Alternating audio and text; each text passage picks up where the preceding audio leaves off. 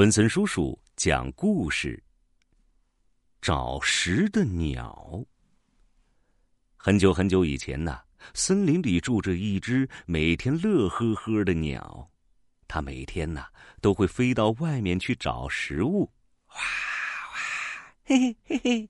有一天，哎，它突然发现一棵树上结满了果子，它高兴极了，飞了过去。哎。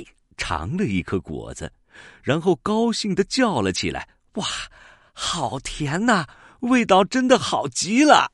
他就像几天没吃到东西一样，不停的吃着果子，一直吃到呃呃呃呃呃呃打嗝了，肚子装不下了，这才呀不舍得飞走了。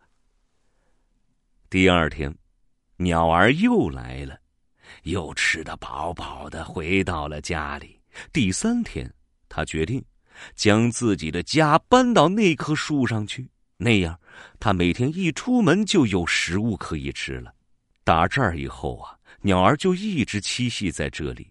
有一天，一个捕鸟人从这里路过，哎，有个鸟巢，发现了鸟巢，仔细一看。这鸟正在不停的啄着树上的野果，于是，捕鸟人找来了粘杆，躲在了暗处。哼，看我怎么逮到你！他仔细观察着，耐心的、耐心的等待着时机。鸟儿并没有发现捕鸟人的到来，它依然伸出尖尖的嘴巴，不停的吃着果子。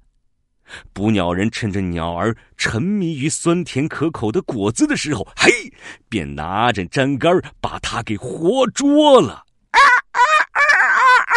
鸟儿死了，临死前他很后悔，我真不行，因为我太贪吃了，图一时，把自己的性命都丢了。然而此时明白这个道理。已经晚了，宝贝们，文森叔叔的故事讲完了。看似一个简单的故事，小鸟贪吃，可是啊，中间有很多的道理。我们国家有一句古话叫“茶七饭八”，什么意思呢？意思是说，喝茶喝七分，吃饭吃八成饱，是有一定的道理的。还有啊，这个故事啊，还告诉我们一个道理。不可以沉迷于享乐，否则危险随时都可能来临。这就如同小宝贝们每天不能光知道疯玩，而忘记了每天都要让自己优秀一点，让自己的知识啊增长一点点。宝贝们，这一集的故事就讲到这里，下集故事时间再会。